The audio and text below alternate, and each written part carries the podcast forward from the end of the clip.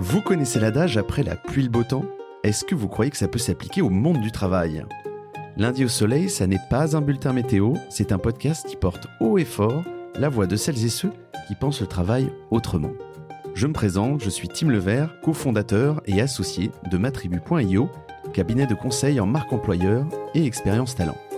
Tous les lundis, je reçois une personne qui a osé tenter de nouvelles méthodes, de nouvelles façons de travailler, mais également des personnes qui imaginent le travail de demain ils viennent le partager avec vous. Alors de quoi l'avenir du travail sera-t-il fait? Vous le saurez en écoutant le podcast. Je suis Tim Levert et lundi au soleil, c'est une chose qu'on aura, je vous le garantis. Bonne écoute Bienvenue à toutes et tous dans ce nouvel épisode du podcast Lundi au Soleil. Je vois qu'il est déjà en train de se marrer, ça fait plaisir. Aujourd'hui, je ne suis pas dans mon studio chez Morning où je suis d'habitude, je suis chez Yemanja et plus spécifiquement dans un lieu qui s'appelle La Source. Et aujourd'hui, un épisode un peu particulier dans lequel je reçois deux personnalités au parcours assez différent. Deux personnalités d'Yemanja, Quentin Audrin, qui est le CEO de Yemanja, et Anthony Inès, qui est un des bricoleurs. Messieurs, bonjour, comment allez-vous? Salut Tim, ça va? Très bien et toi?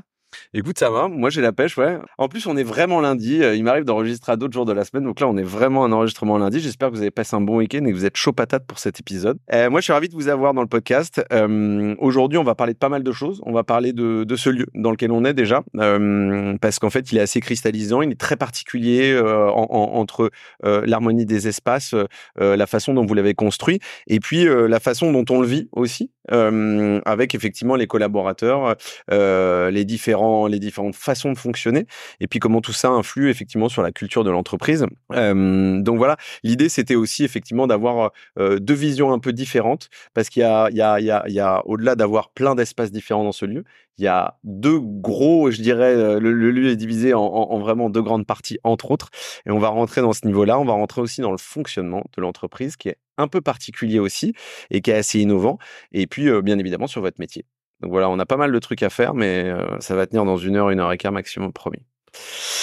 Euh, pour la petite histoire, moi, je, on s'est rencontrés euh, avant euh, Noël, en Noël 2000, avant Noël 2023, euh, sur les bons conseils de Samuel Durand, je crois, euh, qui est, qui, qui, est, un invité connu et reconnu dans le podcast, qui est venu pas mal de fois. Donc voilà.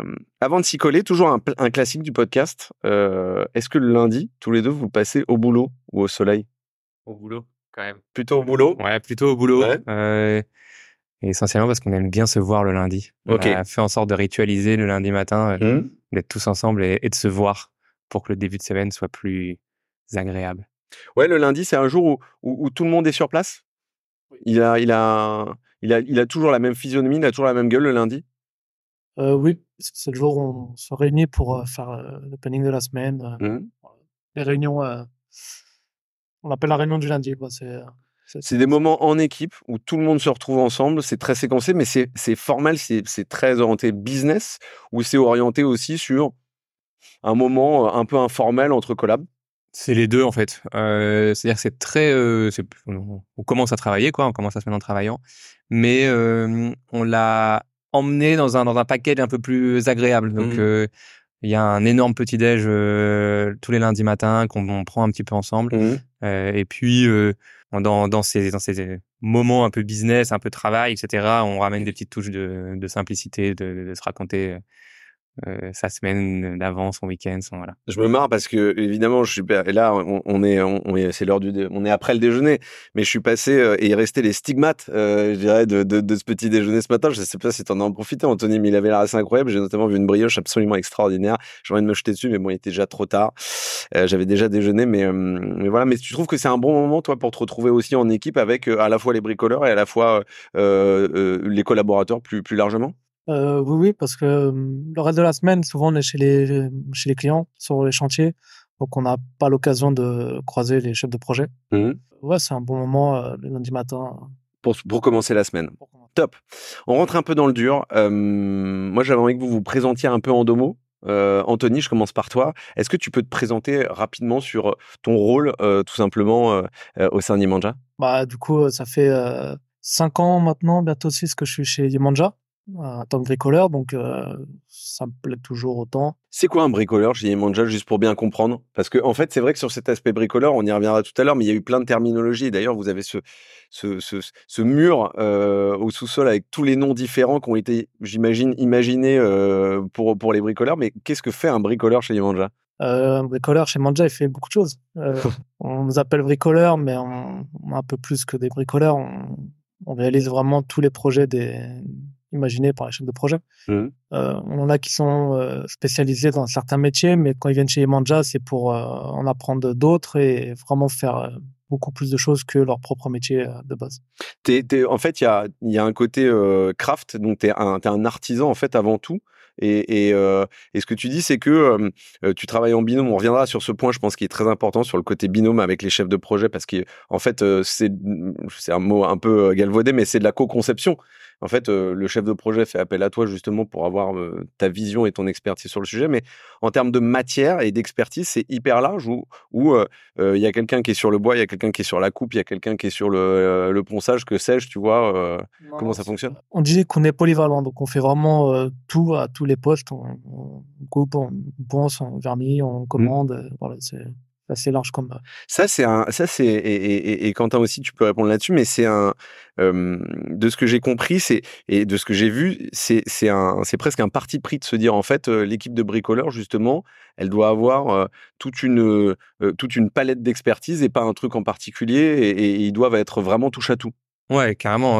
Aujourd'hui, l'équipe, l'équipe de bricoleurs, nous, on veut qu'elle soit effectivement polyvalente et touche à tout. On mmh. pense que c'est comme ça qu'on va continuer à tous progresser, à tous euh, avoir des idées différentes, plutôt que euh, d'enfermer des personnes dans une catégorie ou sous-catégorie de, de, de, tâches à de tâches mmh. à faire quoi. Donc ouais, chez Yemanja, on va travailler le bois, le métal, le carrelage, des nouveaux matériaux recyclés et tout ça. Et, et ça, c'est les mêmes personnes qui vont travailler ensemble. Et après, bien sûr, il y a des à la base, il y a des appétences ou des, des, des compétences un petit mmh. peu particulières, mais l'idée, c'est que tout ça se transmette et se partage pour, euh, pour ensuite pouvoir euh, tout être très fort partout. Et ça, juste, Anthony, c'est des trucs que tu connaissais avant, dans ta vie d'avant, le fait de, justement, de, d'élargir le spectre des compétences, ou c'est un truc que tu as, que as rencontré chez Yemanja et tu t'es dit, OK, euh, ça, je savais pas du tout le faire avant? Non, non, j'avais des connaissances avant, mais j'ai beaucoup appris chez Manja avec mmh. différentes personnes qui sont là, qui sont passées par là. Mmh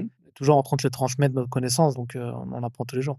Et juste ça, ça, est-ce que tu dirais que ça a joué un rôle dans la façon dont tu t'es intégré dans la boîte? C'est-à-dire que, tu vois, je prends l'exemple. Ce que je veux dire, c'est que moi, dans les dans les expériences foirées dans des boîtes, il y en a quelques-unes, hein, normal, mais ou, de gens que je connais, effectivement, la notion un peu de onboarding, tous ces anglicismes un peu pourris, mais où effectivement tu as une immersion dans la boîte, ce, truc où effectivement tu vas venir apprendre un peu de tes pairs, hein, tu vois des gens avec qui tu bosses, ça a facilité le fait que tu sois plus opérationnel et puis que tu t'apprennes plus vite. Ça a joué un rôle d'accélérateur en fait et surtout ça, est-ce que ça a créé des liens, euh, pas forcément d'amitié, mais est-ce que du coup ça t'a permis de, bah, en fait tout simplement de connaître les gens avec qui tu bossais? Oui, oui, bah, comme on, est, enfin, on est tout le temps ensemble quasiment euh, durant la semaine, on est toujours en train de, comme on travaille en binôme ou à mmh. plusieurs même, ça dépend des chantiers, on est toujours ensemble, donc forcément, on, on, apprend de, de l'autre. merci pour ce point-là. Je passe sur Quentin. Quentin, toi, donc, tu es un, des fondateurs, tu es le fondateur. je sais que tu travailles, tu, vous êtes, tu es associé. On est deux fondateurs, ouais. donc, et en fait, est-ce que tu peux te présenter en deux mots? Ouais, bien sûr. du coup, moi, c'est Quentin. et du coup, j'ai cofondé Yemanja avec Marie en 2016. Mmh et aujourd'hui, voilà, j'aime bien le nom et le rôle de fondateur ou cofondateur plus que de CEO qui est plus pour les papiers. Je pense administratif que pour euh, que la réalité au quotidien. Mais euh, mais voilà, aujourd'hui euh, mon métier c'est c'est celui-là. Ok. Et si tu devais dire, l'exercice il est un peu risqué, tu vas voir. Anto, si tu devais dire ce que fait Yemanja, qu'est-ce que, que fait Yemanja en fait concrètement? C'est quoi sa mission, son job? Son job, c'est, enfin, sa mission, c'est d'aménager euh, les bureaux de chez, enfin, des, clients euh, de A à Z. On fait euh, tout.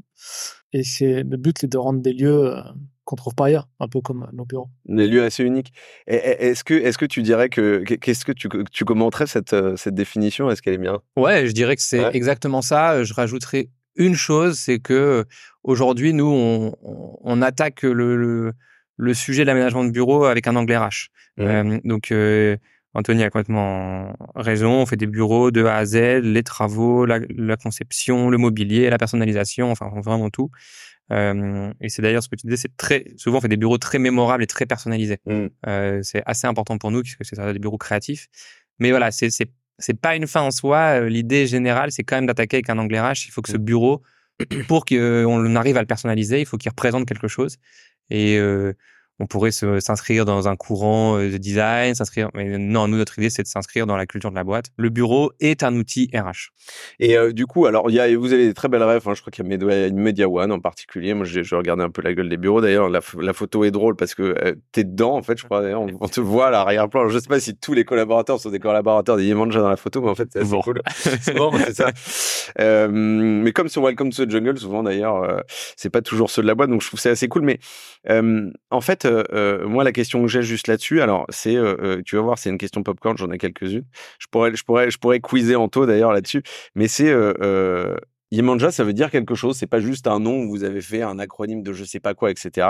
Yemanja, ça, a une signification bien particulière. Est-ce que tu sais, tu, tu saurais nous dire, toi, Anto? L'explication exacte, je la sais plus trop, mais euh, ça fait longtemps qu'on me l'a raconté, mais c'est une déesse euh, brésilienne, de la bienveillance, de la mer. Euh, je vais laisser Quentin compléter. Exactement. Non mais non mais tu vois, moi moi j'avais le mot déesse parce que tu m'avais déjà tu m'en avais tu m'avais déjà un peu raconté, mais je me souvenais plus. ouais, donc c'est une déesse. Ouais, c'est une déesse et comme a dit Anthony, c'est une déesse très c'est une déesse brésilienne très mmh. bienveillante mmh. et c'est-à-dire qu'elle répond à toutes les personnes qui se tournent vers elle. et donc ça, c'est que c'était une notion qui, au moment donné, où on a cherché un nom, euh, nous plaisait bien, mmh. de s'assurer euh, cette bienveillance et le fait de répondre systématiquement et d'apporter des solutions. Euh, c'est quelque chose qu'on aimait beaucoup. Et puis, on trouve que c'est un, un, le milieu dans lequel on est aujourd'hui mmh. et un, un milieu il y avait très peu de poésie ou de, ou de voilà, des choses très très concrètes, euh, bâti machin, mmh. voilà. Et du coup, on avait aussi envie d'amener autre chose, quoi. C'était un peu important pour nous. Je comprends. Et, il paraît qu'on peut communiquer avec elle euh, dans vos bureaux. Euh, c'est possible ça? Ouais, il paraît. Euh, ouais, il y a un petit, il y a un petit téléphone et si on le décroche, on peut parler à Yemanja.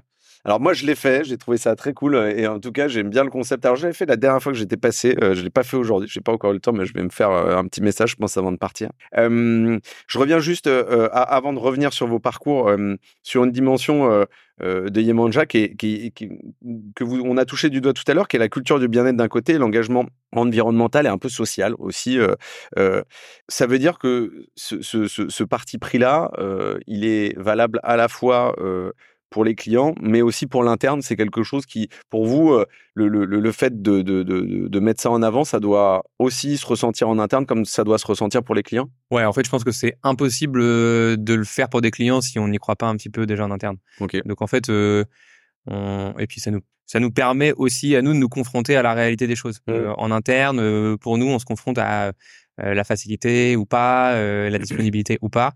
Et ensuite, du coup, quand on le met en place sur des projets, on a un petit peu d'expérience et de vécu et on sait de quoi mmh. on parle. Donc, ouais, euh, c'est assez important regarder un petit peu nous et savoir comment on fait. J'ai une question un peu con et potentiellement sur laquelle je veux pas que vous tiriez une balle dans le pied, mais quand on a des clients effectivement qui ont qui ont cette culture là qui match avec celle de Yemanja, etc. C'est plutôt des clients à qui c'est agréable de travailler? Est-ce que est-ce que c'est des gens qui sont souvent très à l'écoute, qui font plus confiance que, que, des clients que vous auriez pu rencontrer dans le passé sur, sur, sur des projets analogues, mais avant Yemanja Je pense aujourd'hui que on a des clients qui sont sincèrement engagés dans la démarche RH pour leur boîte. Mmh. Et d'ailleurs, je pense qu'on est tellement euh, différent dans notre approche, pas forcément dans la dans, dans le quotidien. Dans le quotidien, on va on, on, on délivre des projets d'aménagement de bureau, mmh. on fait des projets euh, long, lourd, financièrement important, compliqué. Donc il y a, y a, beaucoup d'engagement et donc il faut avoir les reins solides. Mais je pense qu'on a une façon de le, de le faire qui fait que de toute façon, je pense qu'au moment donné où nous on présente un projet, euh, si ça matche pas, ça va se sentir à ce moment-là en fait. Mmh. Et, et du coup, le projet n'aura pas lieu parce que il y a une trop grande dissonance entre qui on est et, ce que est-ce qui ils sont et qui ils recherchent. Et en fait, euh, dans ce cas-là, le projet se font pas. Mmh. Donc on a on a des clients qui, qui nous ressemblent euh, beaucoup. Euh, mmh. En tout cas, dans l'état d'esprit, pas forcément dans ce qu'on va faire dans leur bureau, mais dans l'état d'esprit euh, qui, qui ont okay. une vraie démarche RH au, plus profond de quoi. Et cette notion de proximité géographique des bricoleurs et, du reste de l'équipe Yemanja, on va y revenir, mais fait que les bricoleurs sont en contact direct aussi avec les clients? Le fonctionnement qu'on a, c'est qu'on est présenté assez tôt aux clients. Ok on a un rôle de bricoleur responsable euh, sur le chantier. Mmh. On est présenté aux clients euh, quasiment dès le début des travaux. Comme ça, ils ont une référence. Si quelqu'un va sur le chantier, nous on va et s'ils ont des questions quoi, on est là pour euh, pour leur répondre. Et, ça, et ça, ça, enfin, qu'est-ce que ça a comme impact? Elle est difficile cette question, mais qu'est-ce que ça a comme impact en tant que personne? C'est-à-dire que toi, par exemple, tu te dis, je sais pas si c'est des si c'est des choses que tu as déjà vécues dans tes jobs précédents, etc. Mais de te dire en fait, je vois le client en face de moi. Est-ce que un, la première chose, c'est est-ce que du coup le client il a tendance à vraiment m'écouter? Tu vois ce que je veux dire et à comprendre mon expertise. Et deux, moi, en tant que collaborateur, est-ce que je me sens valorisé aussi par ce, tu vois, par, par cette implication que j'ai, qui est beaucoup plus tôt dans le projet? On, quand, vu qu'on est présenté au début, on, a une légitimité auprès du client. Ouais. Donc, euh, s'il a des questions, il peut nous les poser. Si on est capable de leur donner une réponse, mmh. on peut. Si jamais on a des doutes, on appelle un chef de projet. On va pas s'avancer non plus, leur promettre des choses. On n'a pas la main, enfin le dernier mot là-dessus. Quoi. Mmh. C'est le chef de projet qui prend les décisions majeures. Mais si nous, on peut les, leur répondre, bon, on le fait avec plaisir. Mmh. Alors, juste, moi, j'ai quand même une question là-dessus, c'est que c'est euh, dans les boîtes qui, proposent un peu ce genre de service, c'est pas forcément, enfin, c'est d'ailleurs, c'est pas trop le fonctionnement qu'on a l'habitude de voir. C'est plutôt le chef de projet qui est très euh, les mains dans, un peu dans le cambouis entre guillemets. Et puis derrière, il y a effectivement toute la partie, euh, voilà, dans le dur de, de, de, création, mais qui est, qui est, assurée, mais qui est pas forcément sur le devant de la scène.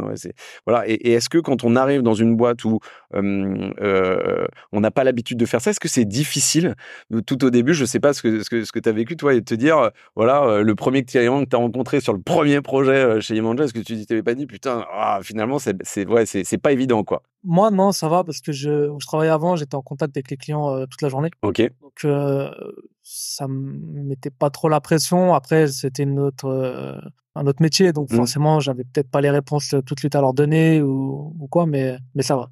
Et est-ce que tu as la sensation que les clients, euh, je reviens sur ma discussion de tout à l'heure, mais que euh, les clients, du coup, au-delà du fait de, de t'écouter parce qu'ils ils savent que dans quelle expertise tu es, etc.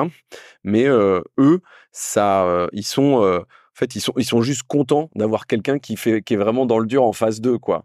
Ça, ça fonctionne jusqu'à aujourd'hui, donc je crois qu'ils sont contents. ça les permet, oui, d'être rassurés, de voir que mmh. leur projet il avance, qu'il mmh. est entre bonnes mains, que un point qui les rassure énormément. Ouais, ce que tu, moi, ce que je pourrais ajouter, c'est que c'est, enfin, moi, ce que je ressens, c'est que il y a une, il y a une telle expertise dans ce qu'ils font mmh. que le fait d'avoir euh, la personne experte en face de toi, en fait, euh, ça permet d'imaginer des choses mmh. ou pas mmh. à une vitesse euh, folle. Et donc, ouais, en fait, au, quotidien, quand, quand le client parle en direct avec le bricoleur sur place parce qu'en fait n'importe quoi on avait imaginé euh, ça soit un coin carré et en fait il faut l'arrondir et que au moment donné où tu le dis, tu as une vraie réponse de si c'est faisable ou pas, qu'est-ce que ça impacte ou mmh. pas. C'est magique, ça mmh. évite de reprendre une chaîne de commandes qu'on essaie de casser justement, mmh. du sur le chantier, je dis à quelqu'un qui le dit à quelqu'un, et puis on passe, et puis dans tout ça, on a perdu, on a perdu une semaine. Ouais, il y a pas de dilemme. Je vois ce que tu veux dire. En plus, il y a pas de dilemme de l'imposteur sur un truc comme ça, parce que euh, en fait, euh, comme c'est du, comme c'est du tangible, c'est du concret. Euh, bon, bah, de toute façon, voilà. Mais du coup, l'écueil, la question que je me pose, pareil, qui est une question de newbie, mais c'est de me dire. Et du coup, comme tu as ce binôme avec d'un côté effectivement l'équipe bricoleur et de l'autre côté l'équipe chef de projet, à quel moment il est risqué que le client se dise, bah, en fait, euh, bon, le chef de projet, euh, il, me sert pas finalement, tu vois ce que je veux dire, et puis euh, je passe en direct avec le bricoleur parce que c'est la personne qui m'apporte le, le, plus de solutions. Tu vois, comment on trouve le bon équilibre entre les deux? Moi, je pense que on le fait comprendre au client quand il nous pose des questions, il nous fait des demandes supplémentaires. Mmh. On dit, il faut voir avec un chef de projet, avec le chef de projet qui est en charge du projet. On dit ça.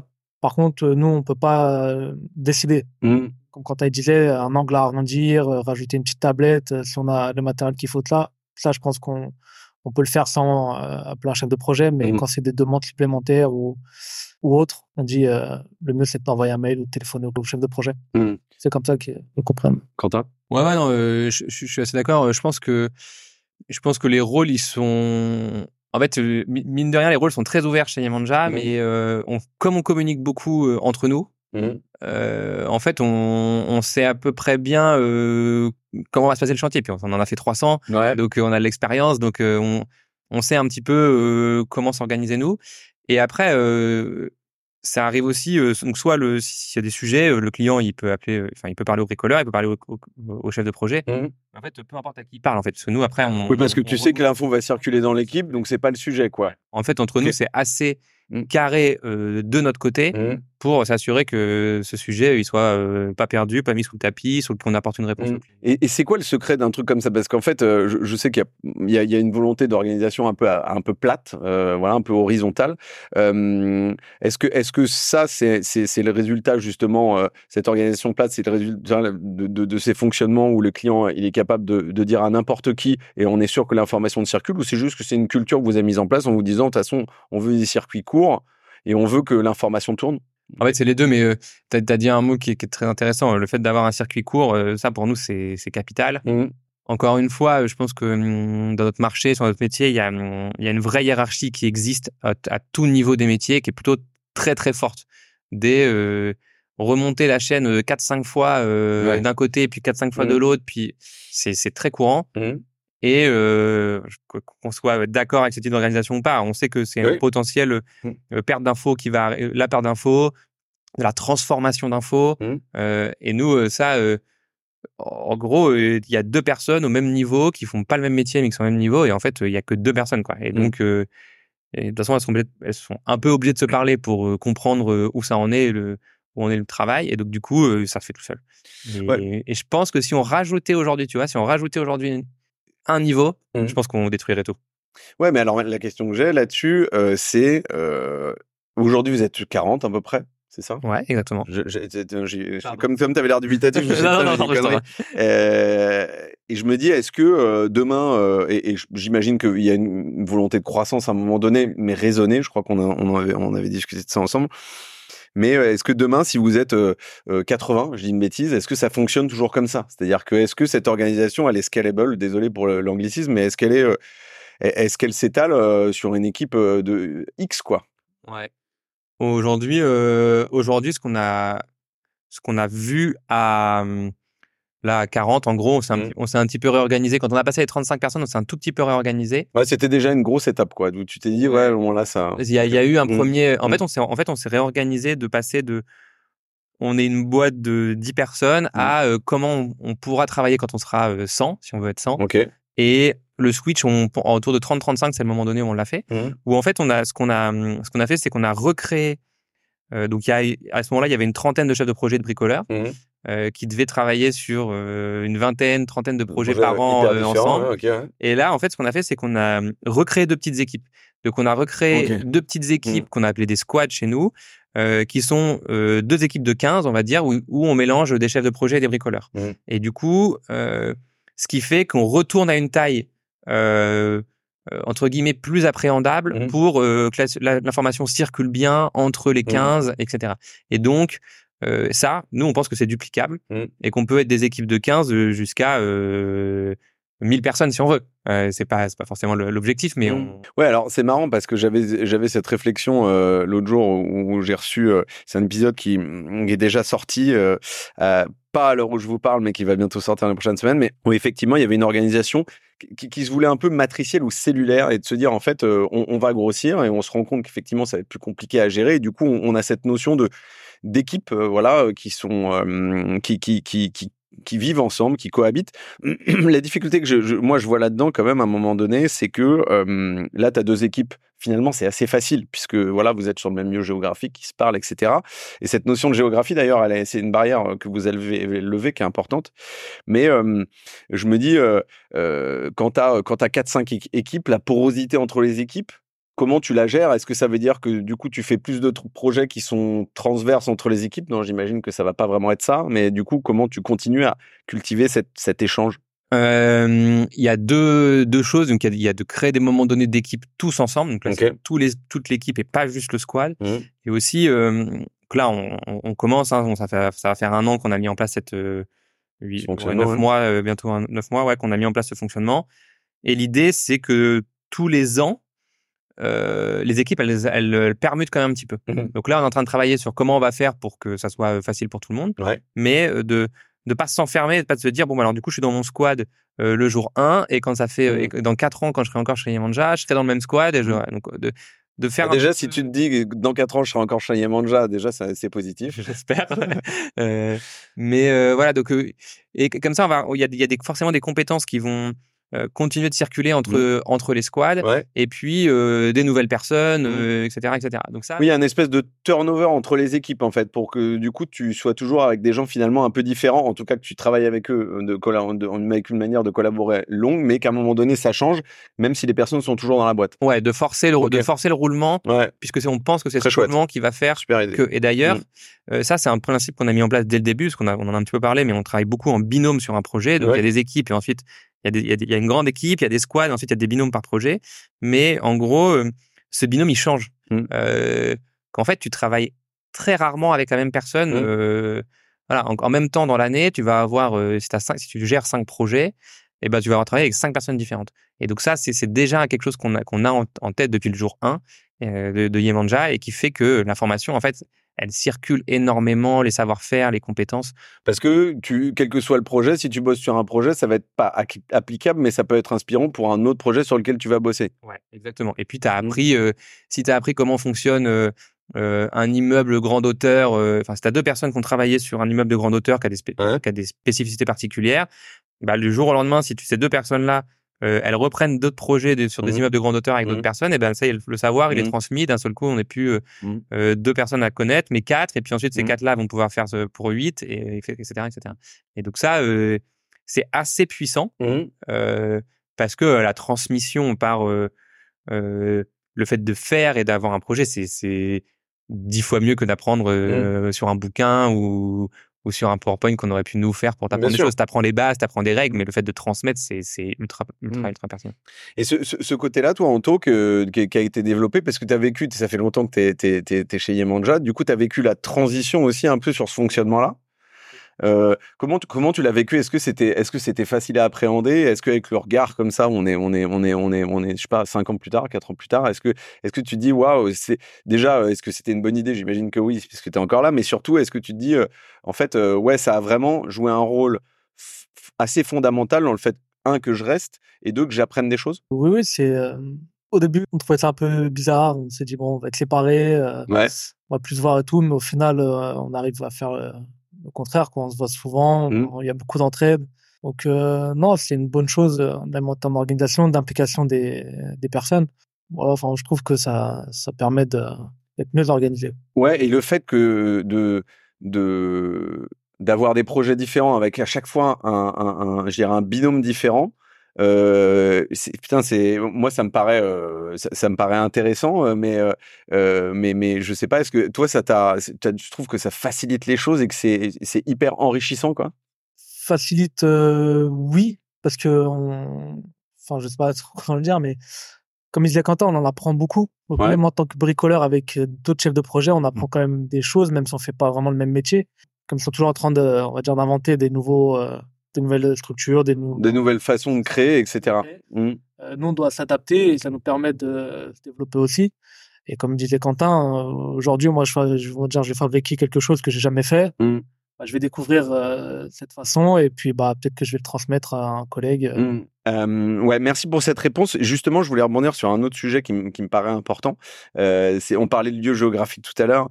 Alors, on est à la source, donc on est en plein milieu de Paris. Voilà. Dans le podcast récemment, je, suis pas mal parti en, province, ailleurs en France.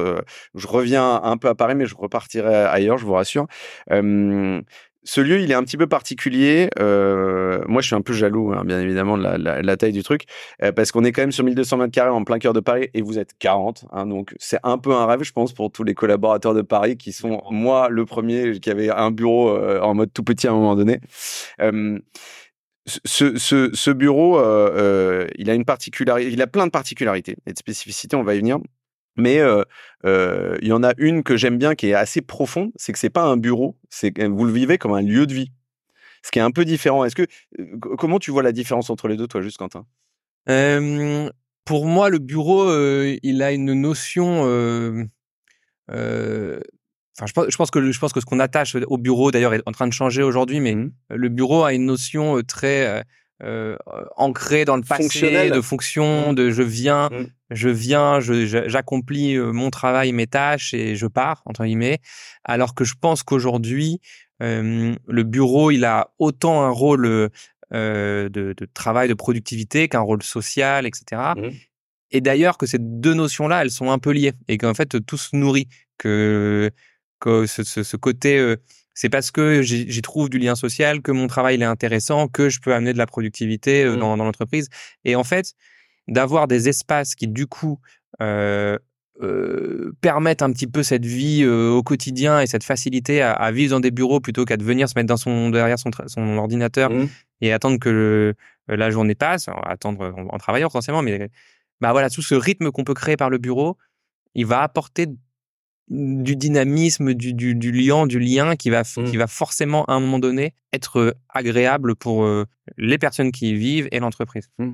Et alors, il y a, quand même, alors, je, disais, il y a plein de particularités, on va y venir dans, ce bureau, mais euh, il y en a une qui est euh, euh d'où ta présence aussi en taux, mais c'est, il y, il y, a, y a deux gros espaces de vie aussi, de travail, bien évidemment, parce que au rez-de-chaussée, ça doit être un entresol peut-être, il y a toute la partie atelier qui est quand même presque aussi grande, je pense, que la partie haute, ou oh, on va dire non, non, je calcule mal. il y a un tiers des bureaux qui sont dédiés à l'atelier. Ouais, merci beaucoup. Où là, tu as toute la partie euh, bricoleur. Euh, juste première question pour, pour, pour Quentin, mais c'est pas habituel euh, d'avoir effectivement le lieu de production sur le même lieu que les lieux de bureau, en particulier dans Paris, etc., pour des questions évidentes de place.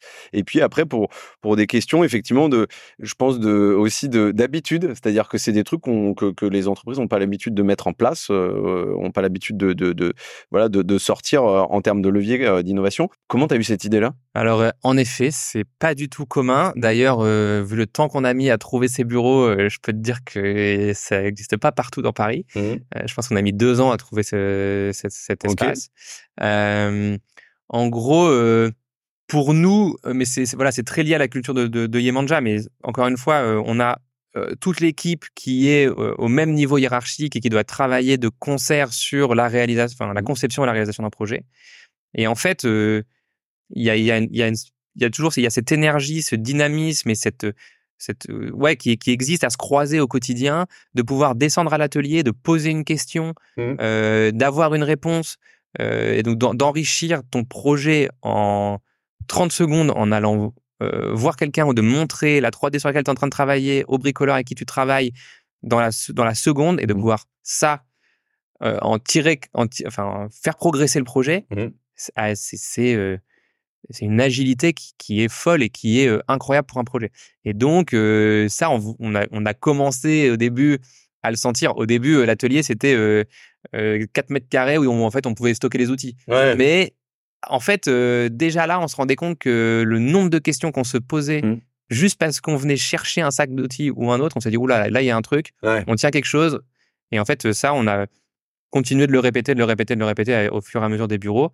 Et là, euh, on s'est dit, euh, bah ouais, on veut, de la, on veut vraiment de la place, on mmh. veut pouvoir progresser, mettre plus de machines, etc., pour continuer à produire dans Paris et de garder cette agilité et cette connexion qu'il y a au quotidien entre tout le monde.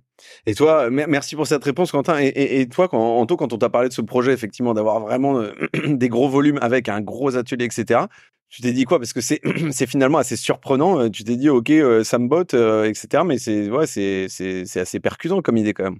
Oui, euh, après, on, comme disait Quentin, on a toujours eu le. J'étais déjà là quand on avait le, le petit 4 mètres carrés avec la Ouais. Donc j'ai vu toute l'évolution des, enfin toute l'évolution des bureaux qu'on a eu. Quand on est arrivé ici, j'ai eu la chance d'être bricoleur responsable sur euh, ce projet. Quand je suis arrivé ici et qu'on a vu cette pièce qui serait dédiée à l'atelier, on s'est dit, euh, ouais, là on passe à un autre stade, on, on va pouvoir installer des, des, nouvelles machines pour toujours euh, se développer, on apprend mmh. plus et tout. Donc on était assez content et même excité d'avoir de nouveaux, enfin un nouvel atelier, c'est incroyable. Et alors la question que je me pose, c'est euh, attention, c'est une question piège. Ah. Euh, mais euh, effectivement, cette notion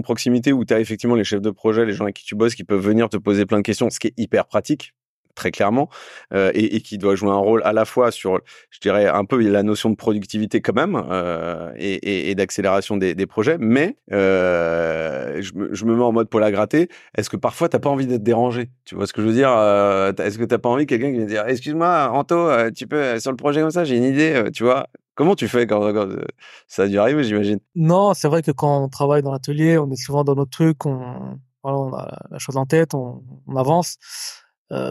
Je dis pas qu'ils viennent nous déranger, parce qu'en soi, ils nous dérangent pas, mmh. parce que comme il y a une bonne entente entre tout le monde et tout ça, c'est pas du dérangement. Mais euh, de toute façon, on est là pour les conseiller, ils sont là mmh. pour euh, nous aider. Donc, enfin, voilà, c'est vraiment pas dérangeant ni rien. Et ça permet aussi de lâcher un peu prise de ce qu'on est en train de faire pour euh, réfléchir un peu à autre chose et mmh. un peu souffler, on va dire, une petite mmh. pause, le temps de répondre avant de se remettre la tête dedans. Et la réalité, c'est que vous, je parle pour toi, mais vous préférez parce que sinon, on va inventer quelque chose qui va être galère à faire et après, ah, ou, pas possible, ou, une emmerde pour plus tard. De toute façon, vous arriverez à régler. Mais parfois, mmh. il vaut mieux se parler euh, cinq minutes, euh, trois semaines avant de faire mmh. le projet, mmh. parce que ça peut éviter euh, une fois sur place quelques s'emmerdes. Oui, la posture. En fait, il y a une vraie posture. Ce que je trouve assez, c'est pas, je trouve assez drôle ni forcément très novateur, parce qu'en fait, quand tu refais une maison, tu vois, tu, mais c'est, le côté, le, le, la valeur du conseil en fait, du conseil un, peu, un peu chiadé quoi, où effectivement, tu as les équipes qui vont dire bon, effectivement, j'ai envie de proposer ça. Moi, j'ai fait plein de métiers où grosso modo, je, crois que tu as fait du digital, moi j'étais pas mal en agence, où grosso modo, les mecs se disaient, euh, les commerciaux, ils disaient, bon, on va vendre ça, et puis après, tu arrivais vers un dev, ils disaient, putain, mec, euh, comment on va faire euh, En fait, il fallait me demander, tu vois. Et donc là, il y a cette, valeur conseil qui est un peu sur, sur toute la chaîne de valeur d'ailleurs, hein, quels que soient les rôles, et qui est, je pense, qui est assez transformante. je, reviens sur une autre question. Les bureaux, ils sont en flex aujourd'hui, donc les gens peuvent s'asseoir un peu où ils veulent. Mais euh, alors j'ai bien compris que dans l'atelier, du coup, vous étiez un peu sur tous les postes, c'est-à-dire que vous pouviez changer de poste, etc. Mais euh, euh, on n'a pas trouvé la solution, je trouve. J'en ai déjà parlé avec plein de plein, plein d'autres, je dirais entrepreneurs, entrepreneuses, DRH, peu importe, qui avec avec des métiers qui sont des métiers, je dirais, de, de, production manuelle. Et donc il n'y a pas cette notion de, de, à la fois de télétravail du tout. Comment est-ce que ça c'est un sujet en fait? Non, je pense pas que ça soit un sujet parce que parce qu'en fait, déjà, avec les bureaux que vous avez, jamais personne ne télétravaille, c'est ça? Déjà, ça, déjà c'est sûr qu'il y, y a beaucoup de monde qui vient au bureau.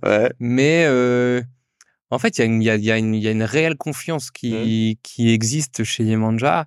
Et donc, euh, en fait, euh, on se pose pas trop la question de est-ce que je, serais content d'être ici ou pas? Est-ce que je serais content de, de faire ceci ou cela? C'est juste... On vient, on, est où on est et on, est content et si on, on, se pose pas trop la question de savoir si euh, ah bah mince on peut pas travailler de chez nous quand on est bricoleur parce qu'autour de ça le, confort de travail il est, il est, il est agréable quoi. Non mais je trouve que du coup en fait ce que ce que je lis entre les lignes dans ce que tu dis là c'est que y a, y a c'est enfin c'est lié à la culture de la boîte assez profonde euh, aussi quoi. Mais euh, c'est vrai que moi il m'est arrivé effectivement il y a des clients qui sont dans l'industrie par exemple cosmétique et c'est vrai que ça crée un peu, euh, parfois ça crée des gaps, mais entre eux, euh, parce qu'il y a des, euh, voilà, des, des, des, des, conducteurs de ligne qui font les, les, les 2-8 ou les 3-8, etc. Et, et, le reste des collaborateurs qui parfois peut être en télétravail. Donc c'est vrai qu'après, je pense que c'est comment par ailleurs tu cultives un, une cohésion assez profonde entre les collaborateurs, etc., qui effectivement soulève un peu cette, ce, ce frein-là. Ouais, et puis nous, on a une. En fait, à part ce sujet de effectivement de présentiel, euh, tout le reste des avantages, des possibilités qu'offre mmh. Yemanja euh, sont partagés. Donc, euh, oui, effectivement, planter un clou dans un mur, c'est difficile en télétravail. Mais, mais à part ça, tout le reste autour, on mmh. a les mêmes, les mêmes avantages. Ok. Je fais un petit détour par, par, par les bricoleurs, parce que en fait, le terme, moi, me posait question, parce que moi, je suis un bricoleur, mais du dimanche, donc autant vous dire que il m'arrive de faire de la merde. Et j'ai appris vraiment en mode tuto YouTube. Hein, oui, je fais partie de cette génération-là. Il y a beaucoup de titres qui ont été imaginés, et, je reviens sur donc ce, ce, ce, grand mur où il y a bricoleur au milieu et tous les autres termes autour. on a parlé de maker, d'artisan, de responsable personnalisation, chef de projet aménagement, enfin, il y en a plein d'autres. Pourquoi vous êtes arrêté sur bricoleur et bricoleur responsable? Mmh C'est un, ça, déjà il faut savoir que c'est un mot qui fait souvent parler, donc il y a, souvent, il y a souvent débat, ça nous arrive même en interne euh, d'échanger sur ce sujet et notamment sur la notion de euh, bricoleur du dimanche. Mmh donc c'est très discuté. Parce que ça induit un peu aussi une notion un peu à l'arrache. Ouais, exactement, exactement. Euh, qui est très loin de ce qu'on fait. Mmh. Euh, je pense qu'il y a deux, deux raisons qui font que au final ce mot-là on, euh, on l'aime bien. Mmh. La première c'est que il y a une réelle polyvalence. Très très très très grande qui, une fois que tu connais un petit peu Yemanja, tu te rends compte que ça va bien au-delà du bricolage. Ouais. et aussi, bah, du coup, c'est un mot marquant. Mmh. et en fait, c'est un mot dont, tu te souviens, c'est, c'est, et du coup, ça, ça donne aussi, via ce mot, via cette interrogation et via le fait de pouvoir en parler un petit peu, ben, ça donne de la place euh, à ce métier-là dans les discussions, dans les échanges. Et, voilà. et donc, mmh. au final, c'est beaucoup plus facile de parler de ce métier quand on, utilise un mot un peu euh, potentiellement euh, avec différentes significations où mmh. on ne sait pas trop comment se reposer. Bah, ça ouvre le débat. Super. Et, toi, Anto, euh, sur, sur cette réflexion, je te vois soir, mais euh, euh, j'imagine que tu as dû donner ton avis aussi, tu as, dû, dû prendre un peu de recul parce que c'est finalement un mot, enfin, je ne sais pas si on t'appelait bricoleur dans tes métiers précédents, mais peut-être moins. Non, non, je n'étais pas bricoleur avant. enfin, on m'appelait pas comme ça avant. je pense qu'on a eu du mal au début à l'accepter. Ok. Le mot parce que justement, un peu corps du dimanche. Ouais mais on s'y fait. On n'a pas trouvé d'autres mots pour le remplacer non plus, donc en même temps, voilà. Ouais, c'était le, c'était le meilleur mot qui représentait ce que vous faisiez parce que finalement, ce, mais ce que disait Quentin, c'est que euh, il y, a, y, a, cette notion de savoir tout faire un peu entre guillemets, euh, mais à la fois sur la partie effectivement aménagement d'espace, mais aussi plus largement sur cette valeur conseil. Et donc c'est finalement c'est, c'est pas mal euh, ce mot bricoleur. Oui, on va dire oui, même si on a toujours un peu de mal à dire je suis ouais. bricoleur. Ok. Parce que tu as l'impression, pardon, je te coupe, mais tu as l'impression quand tu dis ça à des clients, parfois ils sont un peu interloqués? On a déjà des clients qui ont un peu rigolé quand ils ont dit des bricoleurs euh, avec un. Tu, tu... Et du coup, la solution, tu devrais les emmener peut-être dans l'atelier une journée avec toi et puis ils comprendraient peut-être aussi. Non, il y a un peu de ça. Hein. On vite compte qu'on n'est pas simple bricoleur. bien sûr. C'est pas dérangeant. Et aussi, c'est notre, notre, métier à tous de, de l'expliquer, euh, de, mmh. de, du fait que ce, ce mot-là existe, on l'explique. Mais d'ailleurs, pour une petite anecdote, euh, bricoleur, c'est le mot qu'on se donne euh, au quotidien, en externe, mmh. etc. Mais sur, sur les contrats de travail, on a changé. Au début, au début, c'était marqué bricoleur sur les contrats de travail. Maintenant, c'est chef de projet, aménagement et travaux, un truc comme ça. Ouais. Euh, euh, parce que euh, on s'est rendu compte qu'on a une convention euh, Syntec ou je non, sais non, pas il y, a un il y avait un de nos bricoleurs qui se mariait. Et à la mairie, il faut donner, il faut donner ton, ton, ton métier et le métier qui est sur ton contrat de travail. Et ah, ah, ouais, il me semblait que tu pouvais le changer, bah, ce truc-là. En tout cas, c'est ce que nous, nous, a été dit à l'époque par cette personne qui se mariait. Mmh. Et du coup, euh, lui, il voulait pas à la mairie qu'on dise bricoleur parce que euh, ça avait pas de sens. Et donc, du coup, on s'est dit, ah ouais, en fait, on n'avait pas du tout pensé à ça. Et donc, du coup, sur les, sur les contrats de travail, euh, le, terme a été changé pour faciliter l'administratif, entre guillemets, du quotidien. Mais on, a gardé, malgré le fait, tu vois, qu'on ait fait cet effort de chercher un autre nom mmh plus conventionnel et qu'on a inscrit dans nos contrats de travail, on a gardé ce nom en, pour qui est historique et non mais qui marche moi je trouve qu'il marche hyper bien mais euh, le mieux est l'ennemi du bien et en fait quand je vois ce mot là et quand je vois d'ailleurs tu en fait tu comprends je trouve qu'il y, a une notion visuelle de quand tu vois ce mur effectivement avec euh, euh, tous ces mots autour. En fait tu comprends ce que ça revêt comme aspect en termes de fonction et de rôle et de mission au sein de la boîte et puis tu comprends que c'est c'est le meilleur mot qu'il fallait choisir, quoi. Hein. C'est un peu ça. Et donc, je trouve que c'est assez drôle. Euh, je pense que vous devriez arriver avec des t-shirts comme ça, à mon avis, vos clients. Je pense qu'à mon avis, ça, c'est de la com, hein, mais. Je suis bricoleur. Euh, voilà. Avec tous les mots autour. Alors, ça, c'est celui-là qu'on a choisi. Euh, je reviens sur le fonctionnement de la boîte. Il y a, il y a, il y a pas mal de trucs euh, qui sont, qui sont, voilà, qui touchent à la fois à, à l'espace du bureau ici, mais pas que aussi au, au, je dirais, à la, à la, à la, à la mission intrinsèque de la boîte. Euh, vous, vous avez mis en place notamment une transparence des salaires. Euh, alors, c'est pas pour, pour c'est pas pour te taquiner, je te rassure, mais c'est pas nouveau. Il y a, il y a pas mal de boîtes qui l'ont fait. Euh, enfin, pas mal. Attention, je pense que sur, enfin, il y en a pas tant que ça, mais en tout cas, un certain nombre de boîtes l'ont déployé. Pourquoi l'avoir mis en place hein? En fait, je pense que c'est plus une Effectivement, je pense que le transparence des salaires n'est pas quelque chose de nouveau, de, de, mmh. de différenciant euh, à, un point incroyable. Euh, par contre, ça fait partie plutôt euh, d'une mentalité, d'une façon d'être, euh, d'une culture générale. Et donc, euh, ce sujet, c'est un sujet comme les autres pour la pour la boîte. Mmh. Il y a des salariés d'une entité administrative avec des salaires, et mmh. donc on en parle, on les connaît. pour le coup, moi, ce que je pense, c'est que où là, je suis convaincu que, que ce sujet est important, c'est que je pense que le fait de savoir euh, de, savoir combien sont payés tes collègues. Mmh. Je dis pas que ça règle tous les problèmes, mais ça règle le, premier sujet qui est de je suis sûr qu'il gagne plus, ou je suis sûr qu'il gagne moins, ou je pense que ce salaire. En fait, au moins tu sais.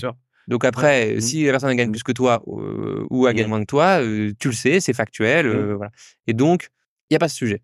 Qui, j'ai pas fait énormément de boîtes avant, mais c'est des sujets dont c'est facile de parler, quoi. Ouais, ah ouais. Puis oui, ça cristallise plein de trucs et ah, c'est vecteur de friction de ouf. Hein, Là, au moins, tu sais. Et du coup, si tu as quelque chose à dire, en fait, tu le dis avec des vrais arguments, tu le dis avec des arguments, des choses. Bah moi, je pense que ceci, cela, mmh. je comprends pas, mmh. mais c'est clair. Mmh. Et le cadre, il est, il est simple. Et toi, Anto, c'est parce que c'est étonnant euh, pour, pour les collaborateurs. Je crois que j'ai, pour le coup, j'ai jamais demandé à des collaborateurs ce qu'ils pensaient. J'ai, vu des, chefs d'entreprise, femmes ou hommes, qui m'ont dit voilà, on a mis ça en place. Alors ça, ça n'a pas marché. Ça, ça a marché sur la transparence, etc. Mais on n'a jamais interrogé de collab. Donc c'est un peu casse-gueule pour toi. Désolé, Quentin. Euh, mais euh, euh est-ce que c'est facile Est-ce que effectivement, tu t'es dit ouais, c'est une bonne idée ou tu t'es dit bah en fait, faut voir à l'usage, etc. Bah, moi, j'étais, c'était pas du tout transparent. ok. Quand je suis venu, quand je suis arrivé chez Manja, j'ai trouvé ça un peu bizarre au début. Ouais, ouais, d'accord. je me suis dit pourquoi pas? Ok. Comme dit Quentin, ça résout pas mal de problèmes. Ouais. Ça permet de prendre conscience aussi de certaines différences entre personnes. Mmh je pense que ça reste une bonne idée de, de laisser les salaires transparents. Ouais. Et est-ce que la question que j'ai, alors il y a une grille d'auto-évaluation, je crois. C'est pas de l'auto-évaluation de manager parce qu'il n'y a pas de manager entre guillemets, mais euh, c'est une, une auto-évaluation et, euh, et, qui, et qui est en lien avec d'autres collaborateurs, je crois. Est-ce que, est que tu peux nous en dire plus? Et après on va on va on va voir comment Anto le, le, vit. Ouais, euh, c'est quelque chose de tout nouveau qu'on a mis en place là en fin d'année dernière parce qu'avant c'était un peu plus fin 2023. Fin 2023, ouais, exactement. Donc c'est tout tout frais. C'est tout frais. Avant c'était un tout petit peu plus maison ou un peu plus voilà. Mmh. Là on s'est dit qu'on voulait on voulait euh, euh, clarifier les choses aussi. Processiser un peu le truc, quoi. Et notamment parce que euh, du coup, le fait que c'était un peu fait maison, bah, ça donnait pas trop de perspective ou de cadre à, l'équipe de, de, savoir de se projeter, enfin de savoir se projeter, de, s'imaginer un peu. Mmh. et donc là, l'idée, c'est à la fin de l'année, à la fin de l'année, je m'auto-évalue sur ma fiche de poste globalement, et je décide de prendre deux, trois, quatre, euh, cinq de mes pairs que je choisis, mmh. euh, qui vont faire le même exercice et qui vont euh, m'évaluer. Et en fait, avec tout ça, on en ressort. donc il y a une notion de note, mais qui est la note, elle est pas vraiment très importante. Elle est plus pour guider un petit peu ensuite mmh. comment on comment on souhaite progresser dans sa rémunération, mais aussi beaucoup de feedback quali. Mmh. voilà, pour essayer d'avoir ce feedback, d'avoir cette, cette évaluation que on se fait à soi-même et que mes pairs nous font, pour bah voilà progresser et, continuer de, de, de, de, se poser des questions de comment est-ce qu'on grandit euh, mmh. euh, dans son métier. Et en fait, euh, moi, j'ai une question qui est un, un, attention, hein, j'en ai toujours deux, trois, des questions popcorn, je le disais tout à l'heure. Moi, je trouve c'est difficile d'avoir le recul sur soi. Alors, tu vois, on n'est pas sur l'évaluation 360 puisque tu interroges 4-5 personnes. Donc, moi, j'aime beaucoup cette méthode-là, mais moi, je pense que j'aurais beaucoup de mal à m'évoluer parce que je, je, voilà, je suis pas au ras des pâquerettes, mais pas loin. Mais du coup, est-ce que c'est toi, comment tu l'as vécu le fait de t'auto-évaluer? Je sais pas trop. Euh, c'est vrai que c'est un peu euh, compliqué parce qu'on peut se dire, mais euh, mmh. je sais ce que je vaux, je sais ce que je sais faire, machin. Mmh. Mais tu dis, mais peut-être que j'en fais. Je pense que je suis trop bon, mais en fait, pas du tout. Ou, voilà, au moyen. Mmh. C'est vrai qu'au début, c'est un peu, bah, on lit les, plusieurs critères et on se pose des questions de mais est-ce que je, je sais faire, est-ce que je, je, maîtrise, est-ce que je sais m'organiser? Mmh. Ça permet de se poser des questions et de redescendre, voilà, de se dire ah, bah, finalement, je, je vais me calmer un peu quoi. Je pensais, je pensais que j'étais mieux, mais en fait. Ouais. Bah, est-ce que tu, est-ce que tout simplement ça permet de mieux se connaître, tu vois, euh, et de savoir un peu qui on est et où on va quoi? Il y a plein de critères, on, lit les trucs et on se dit, mais finalement, je, voilà, notre évaluation, quoi, ça permet de se reconnecter avec la réalité. Et euh, la question que j'ai, c'est euh, sur, les, mm, sur les retours que tu as d'autres collaborateurs et de tes pairs.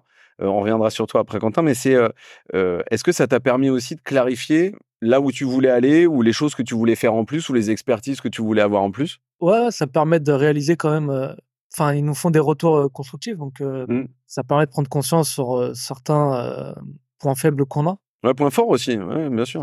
Mmh. Ou de progression. Ou... Non, c'est vraiment intéressant le retour des, des pairs sur ce sujet. Et alors, juste question, je crois que euh, euh, qu'est-ce que j'allais dire Pardon, que ça, ça a effectivement un, un impact sur le, le, la cohésion du groupe global. Ça, effectivement, il y a une notion aussi presque de d'infos sans filtre qui permet de mieux échanger et, qui après facilite le dialogue entre les collabs? Ouais, je pense que je pense que ça aide à créer des discussions, à créer des moments donnés où on se on se donne du feedback. Mmh. Euh, alors euh, on fait des erreurs aussi, hein. Euh, attention, c'est pas c'est pas un process euh, parfait à 100%. Oui, parfois, ça ne l'est jamais vraiment. N'importe quel process n'est jamais. Ça l'est jamais vraiment. Mais voilà, donc du coup, ah, tu vois, là on a eu des petits sujets de bah, comment est-ce qu'on traduit des choses à l'écrit ou des, choses que certains vont dire à l'écrit qui mmh. vont être mal interprétées ou mal compris par une personne mmh. euh, qui va lire et donc comment est-ce qu'on rajoute euh, un petit peu de, de, de, de contexte euh, mmh. à tout ça? Et, et, là avec je pense qu'avec cette façon de faire et le fait que c'est assez important c'est transparent c'est-à-dire que n'importe qui peut aller voir les évaluations de tout le monde les auto-évaluations de tout le monde. Ok. C'est dispo quoi. c'est dispo. Fait que tout ça est plutôt euh, ouais très positif au mmh. final. Euh, avec euh, toujours ces petits ajustements qu'on doit réaliser et qu'on continuera de réaliser mais mais c'est toujours très positif. Ouais parce que l'écrit tu, tu, connais enfin j'imagine que vous avez déjà tous vécu ça mais c'est le mail un peu sec, il fait toujours plus mal que le, le, le fait que quelqu'un te le dise à l'oral, quoi. Donc, si tu arrives dans un truc et que tu dis, ouais, faut, tu, tu rajoutes, il y, a toujours cette notion de rajouter un peu de forme là-dedans, quoi. Ouais, bah là, on, Là, on a eu, euh, franchement, pas beaucoup, mais on a dû avoir euh, peut-être deux, trois incompréhensions qui sont mmh passées sur la globalité des 40 personnes. Donc, c'est, c'est, et puis, c'est deux, des incompréhensions sur un sujet précis dans la fiche de poste, mais euh, qui nous ont amené à nous dire, OK, bah, du coup, quand on va le refaire, l'exercice, est-ce qu'on amène, comment on fait? Et comment on amène un peu de, euh, bah, plus d'humain, plus de, de contexte euh, dans le projet? Donc ça, on n'a pas encore toutes les réponses, mais on travaille dessus. Et puis, et puis il y a un sujet un peu sous-jacent, c'est l'ego, quoi, parce que du coup, bah, faut, c'est pas qu'il faut être un peu détendu du string, quoi, mais faut, faut, faut mettre un peu son ego de côté quand même, et puis il faut avoir un peu d'humilité. Je pense, tu parlais tout à l'heure de, de redescendre un peu, mais c'est important, non? Ouais, mais de toute façon, de l'ego, c'est un sujet euh, chez Yamanja euh, dès le premier jour. Ok. Euh, en gros, dans la notion de, dans, dans, dans l'entreprise libérée, euh, qui est, le modèle d'organisation qu'on suit, il y, a, il y a un gros sujet autour de il faut mettre ton ego de côté. Ok. Et donc, souvent c'est dur au début. Ouais. C'est-à-dire que les deux, trois premiers mois, euh, c'est pas simple parce que tu te rends compte que bah, les gens te disent les choses euh, ouvertement, mmh. mais ils te les disent sans aucun ressentiment. Ou, mmh. ils, te, disent, ils, partagent ce qu'ils pensent. Et toi, au début, tu te dis putain, mais Ouais. Attends, tu, prends une petite claque. Tu, attends, je... Mais en fait, euh, c'est en fait c'est sain mmh. parce qu'après, on attend aussi la même chose de toi, mmh. que tu puisses dire ce que tu penses euh, aux autres. Et une fois que tu sais qu'il y a rien de sous-jacent et que tout ça n'est que pour progresser, que pour s'améliorer, que pour se euh, clarifier, que pour garder cette transparence, bah en fait, tout va bien. Mais ouais, les deux, deux trois premiers mois, faut deux trois fois tu faut, faut, ouais, faut, s'asseoir un peu sur ces encaisser un peu quoi. Ouais, faut encaisser. Est-ce que c'est ce que tu as vécu toi Anto? Euh, non parce que au début c'était un peu différent. Ouais. Pour aller un peu l'histoire il y avait mon père qui travaillait chez Manja euh, au début. Euh, je suis arrivé chez Manja un peu par euh, salut donc face à mon père, l'ego, euh, voilà quoi. Je bien sûr, moi je connais des problèmes. Ça a beaucoup euh, évolué et Manja. Donc quand je quand je suis arrivé au tout début, c'était différent. Et donc aujourd'hui, effectivement, cette notion d'égo, toi, d'ego, pardon, toi, tu, enfin, tu l'as, t'es, es rentré dedans sans aucun problème puisque tu étais vraiment un peu au début du projet aussi, et donc ça a évolué euh, fatalement en même temps que, enfin, t'as évolué en même temps que le projet, quoi. Ça arrive encore d'en avoir un peu hein, sur certains sujets. On mmh. dit, euh, mais vas-y, c'est bon, euh, je connais, tu vois, j'ai pas besoin de toi. Ouais. Parfois, bah, on se trompe et on se dit, bah voilà, tu vois. Mais t'as, ouais, mais, ok, ouais. Mais t'as plus de facilité à prendre que. Ça. Ouais. Il est chouette ce retour. Eh, je te remercie de me tendre cette perche extraordinaire de l'histoire de ton père. C'est une super anecdote. Moi, j'aime beaucoup. Eh, donc, c'est la deuxième génération. Je sais pas si t'as un enfant, mais euh, peut-être bientôt la troisième génération de chez Yemanja de bricoleurs. en fait, euh, moi, j'entrevois quand même un écueil, euh, une complexité euh, dans la façon de fonctionner qui est assez singulière. C'est que derrière, faut un peu baliser les recrutements de manière un peu énervée. C'est-à-dire qu'il faut quand même trouver les gens qui vont à la fois euh, avoir la culture euh, Yemanja et puis les gens qui vont bosser avec toi où ils vont se dire ok je rentre vraiment dans le projet etc. Comment on trouve ces gens? C'est-à-dire euh, parce qu'en fait déjà un, enfin la question est, multiple. Comment on les trouve? Et puis deux, comment on leur dit bon bah les gars le projet c'est ça et c'est pas en mode euh, je balance pas mais c'est pas en mode welcome to the jungle quoi. On est vraiment comme ça et tous les jours, voilà comment on bosse et, et, et, et c'est un peu particulier. C'est-à-dire euh, comment, ouais, voilà, comment on va les chercher et comment on les garde derrière, quoi. Euh, c'est une très bonne question. C'est un des, je pense, c'est un des sujets les plus dur au sens où trouver des personnes qui sont capables de s'inscrire dans le rôle du mmh. métier plus dans l'organisation de l'entreprise, bah, tu te fermes des portes au fur et à mesure parce mmh. que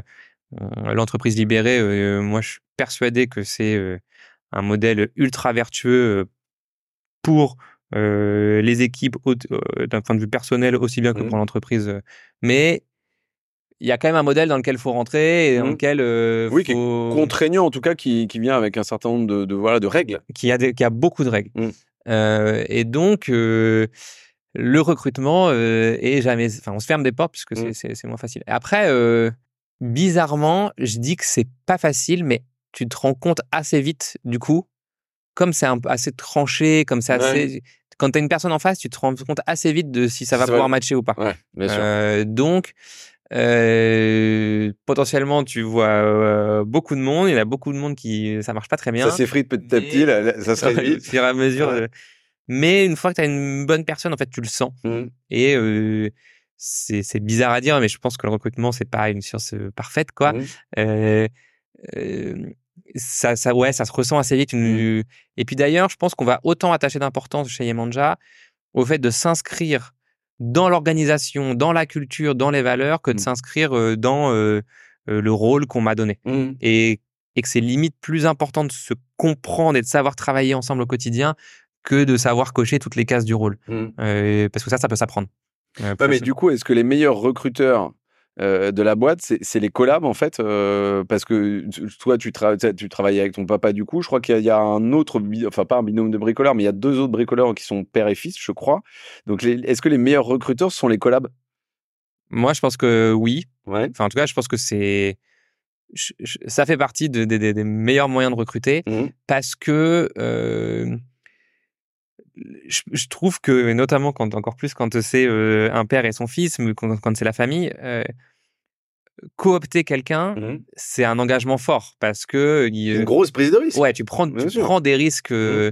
assez fous de faire venir quelqu'un que tu connais mmh. dans une entreprise qu'a priori t'aimes puisque tu cooptes. et donc, faut être certain. Alors, quand c'est ton voisin que tu connais un peu, le risque il est, quand même limité, mais quand quand c'est ton quelqu'un un membre de ta famille, ah il y a une énorme prise de risque. et donc, je vois ton qui se marre, mais il a raison, bien sûr. Mais donc généralement, ça brouiller une famille avec un truc comme famille. Mais du coup, généralement, ben en final, les recrutements sont assez, sont plutôt très pertinents mmh. parce que euh, on y met du soin, quoi. Mmh.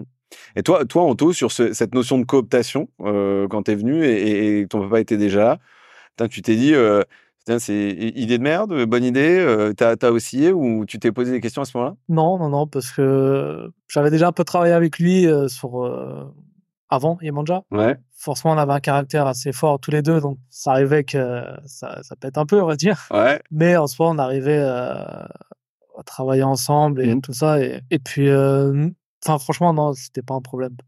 Et alors, il n'y a pas de prime de cooptation? Non. Non, il me dit ça tout calmement. Non. Pourquoi? Franchement, euh, je pense qu'on a, enfin, on n'a jamais vraiment parlé. Ouais. Mais en fait, euh, c'est pas un sujet quoi. C'est pas un sujet.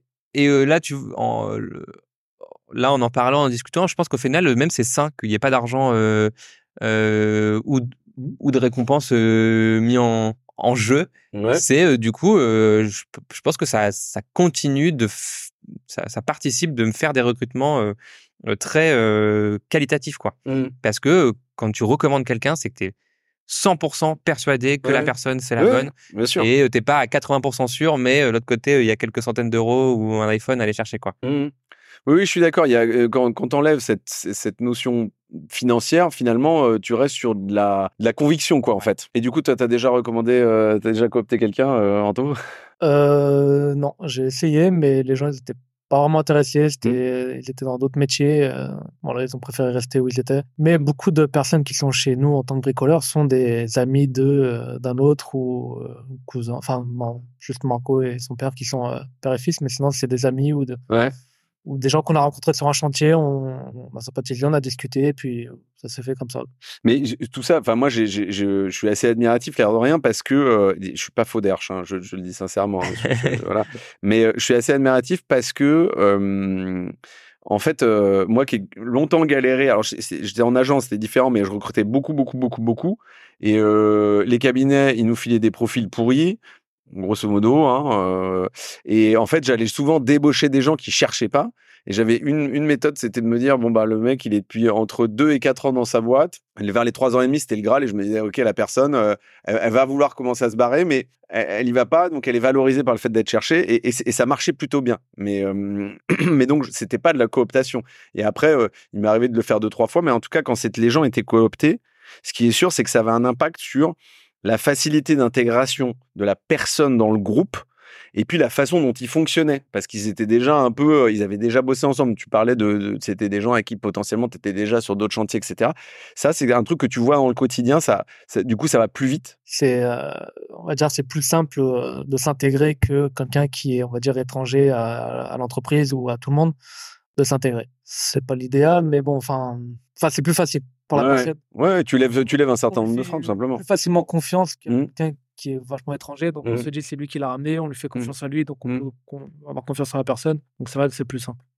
Elle est intéressante, je trouve, cette notion de confiance. On n'a pas parlé depuis le début, mais, mais c'est vrai qu'il y a, du coup, euh, c'est une confiance avec, euh, de la personne et donc de la personne qui l'a coopté et, et, donc la logique collective. Euh, très cool. moi, il y, y, a un point que, sur lequel je voulais revenir qui est alors, il est un peu anecdotique, tu vas me dire, Quentin, peut-être, euh, Anto, tu vas me dire et tout, mais je trouve qu'on est dans le dur du quotidien. C'est-à-dire que euh, moi, je voudrais parler un peu de, de, de, de notes de frais, de, de, cartes bancaires, etc. Euh, moi, je me souviens que nous, à un moment donné, quand on a commencé, on était 6 ou 7, on a fini, on était 100. Il y avait, il y avait, y avait, y avait quatre cartes bleues dans la boîte, donc c'était vachement galère. Donc, on avait ça de, frais tous les mois, machin. Et puis, la moindre dépense, c'était un peu galère. Vous vous êtes dit, les bricoleurs, ils sont très opérationnels. Ils vont aussi acheter du matériel. Quand je dis du matériel, je parle pas, ils vont acheter de, genre une boîte de 12 crayons. Hein. Je parle parfois, ils vont acheter du gros matériel. Euh, moi, j'ai reçu des gens, euh, euh, il y a pas très très longtemps, de chez Martin Technologies, où les collaborateurs ont acheté une machine à 800 000 euros. Donc, ils sont allés, allés loin. C'est eux qui ont décidé. Mais vous, vous, vous avez fait le parti de vous dire, les bricoleurs, entre autres, ils ont, ils ont la carte de la boîte parce qu'en fait, c'est un truc qui est important. Mais pourquoi? Bah, il y a, donc, ouais, nous, il y a 40 collaborateurs, 40 cartes bleues. OK. Euh, tout le monde a une carte bleue. Euh, tout le monde. Quel que soit le. OK. Il y a, y, a, y, a, y a pas une personne salariée de Yamanja qui n'a pas de, carte bleue. Ça fait un peu de gestion quand même. Ouais, mais maintenant, il y a des outils incroyables. Ouais, bien sûr. Tout à fait. Oui, alors, c'est sûr que quand euh, quelqu'un la perd, quand quelqu'un. Mm. Ouais, c'est un peu pénible, mais en vrai, euh, c'est tellement au quotidien, c'est tellement du confort. En fait, euh, on, on, tourne un peu autour, mais la notion de confiance, euh, elle est, elle est, elle est clé. Elle est euh, dans l'entreprise Ibéré, chez Yemanja. En fait, on fait, on, fait confiance, quoi. Et donc, mmh. bah, tiens, voilà une carte bleue. utilise-la à bon escient. utilise-la quand on a besoin. ne, ne fais pas de, de, bêtises avec, mais ne, ne te mmh. restreins pas non plus. Et puis, point, utilise-la comme tu l'utiliserais mmh. pour toi, quoi, en fait. Et et en réalité, euh, moi, je, je, pense que c'est pas le service achat euh, qui euh, dépense des dizaines ou des mmh. centaines de milliers d'euros tous les mois qui a la notion de ce que représente Bien sûr. un euro ou deux euros. C'est beaucoup mmh. plus. C'est la, la, notion de, d'euros et de valeur, elle est beaucoup plus comprise et, et, et, et, palpable pour quelqu'un qui n'a pas l'habitude de faire des chèques à 30 mmh. 000 balles toute la journée. Quoi. Ouais, bien sûr. Donc, au final, ça marche ça marche assez bien. Et puis en vrai, même si euh, il y avait, euh, imagine que dans l'année on se plante de 15 000 euros, bah, est-ce qu'on préfère mettre un service achat euh, qui va non, ça te coûtera toujours moins cher de, de, de, non mais de comprendre, hein, de comprendre et puis après de, réguler, etc. Moins cher, plus chiant, moins rapide, de la procédure du pro. Mmh. Et, et, toi, Anto, là-dessus, juste, est-ce que, enfin, comment t'accueilles ce, ce genre de, de leviers qui sont finalement assez simples, très rationnels? C'est quoi? C'est juste déjà c'est valorisant et puis c'est pratique aussi parce que euh, t'es pas obligé tout le temps d'appeler de machin, truc bidule quand t'es en train de faire tes courses, ton truc? C'est très très très pratique même hein, parce que on a besoin d'acheter euh, le matériel pour un chantier, bah on a notre carte, on va au magasin, on commande, mmh. il n'y a pas de service achat qu'on doit faire une demande qui c'est ok pour valider, pour qu'il fasse un virement, ça prend du temps et tout. Donc euh, non, c'est très pratique. Quoi. Mmh. Anthony, il connaît bien, c'est lui qui utilise le plus sa carte bleue. oui, parce que je crois que je sais pas si j'ai le droit de l'évoquer, mais il y a un jeu, non, il n'y a pas un jeu qui tourne euh, sur euh, qui dépense le plus. Il y a eu un petit jeu en, fin 2023. On a fait un petit jeu sur qui fait le plus de transactions. Bah, donc, qui a le plus de fois utilisé sa carte mmh. Et il se trouve que, ben, ouais, en fait, les bricoleurs, d'une manière générale, et je rigole parce que c'est Anthony qui est en tête de, du classement. C'est pas forcément le, en, volume d'ailleurs, enfin en valeur. Non, pas forcément en valeur, mais en nombre de fois où la carte a été utilisée.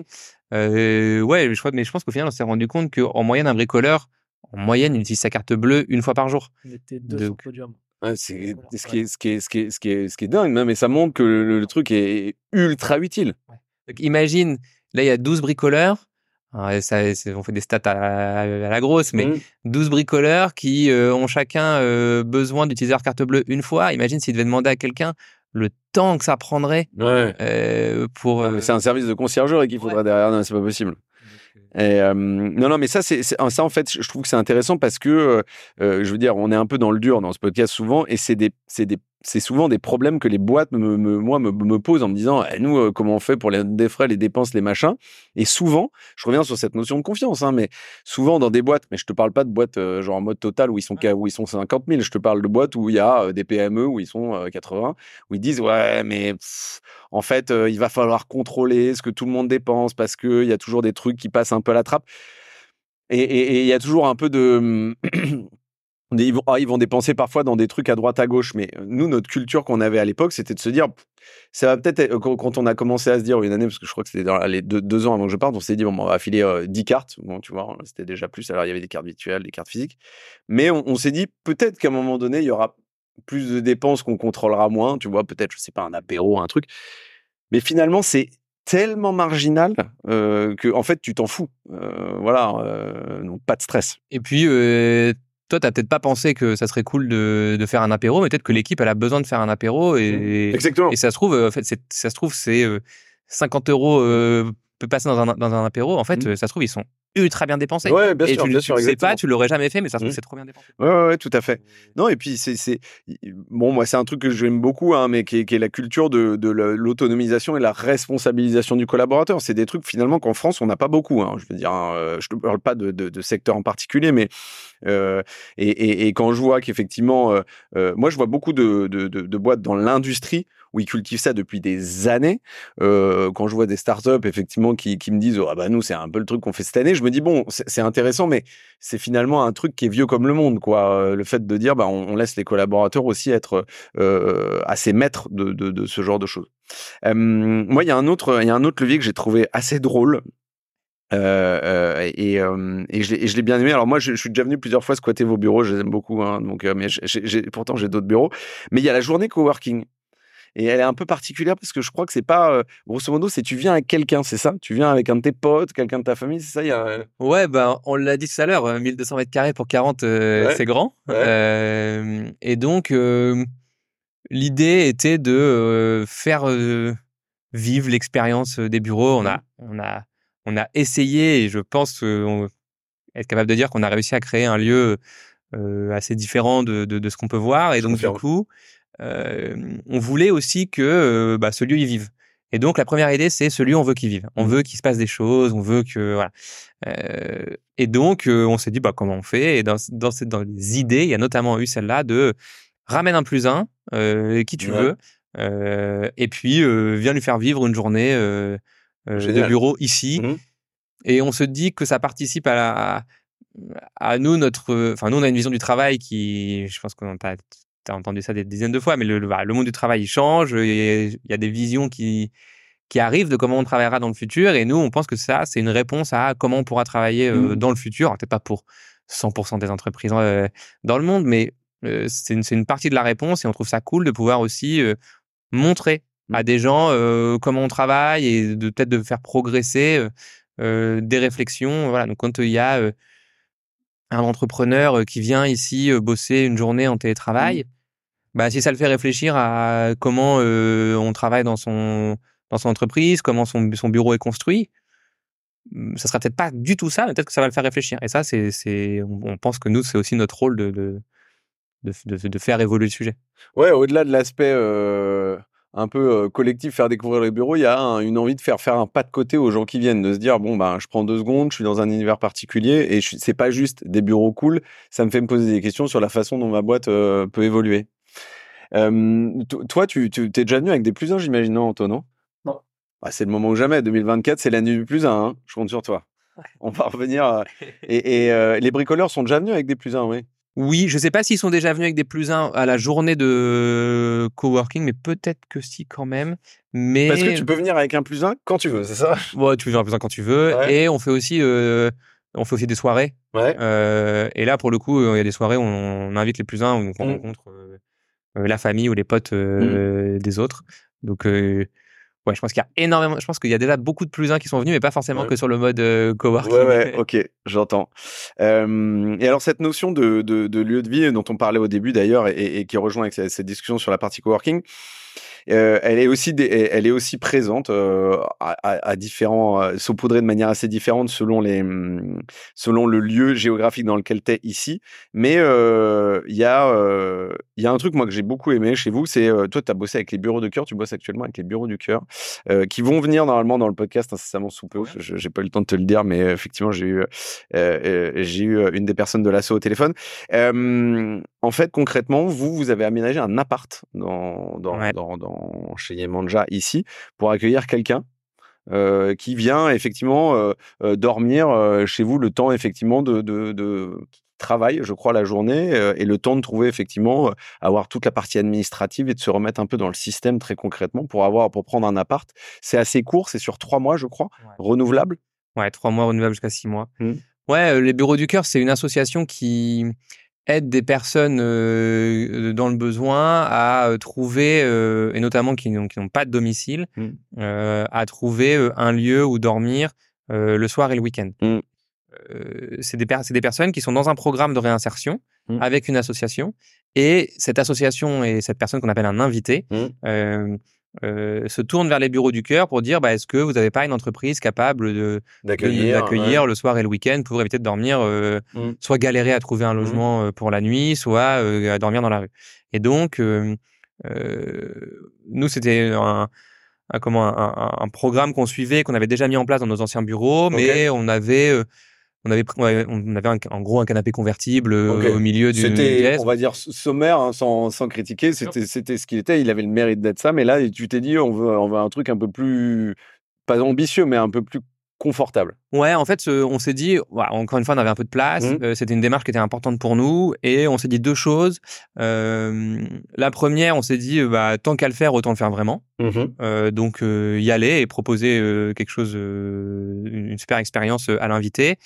Et deuxième chose aussi, il y a quand même une notion de d'avoir un peu d'espace privé, un peu d'espace qui, qui, est, qui est quand même important. Mmh. Et donc, de, de redonner aussi cette, cette notion de j'ai mon espace, mon petit mon, coin à moi, je sais pas, au milieu des gens. Mmh. Et donc, il y a, y a moins cette notion, on se rend compte ici, de j'ai l'impression de déranger ou j'ai l'impression de. Mmh. Voilà, donc on, on, a gardé ce.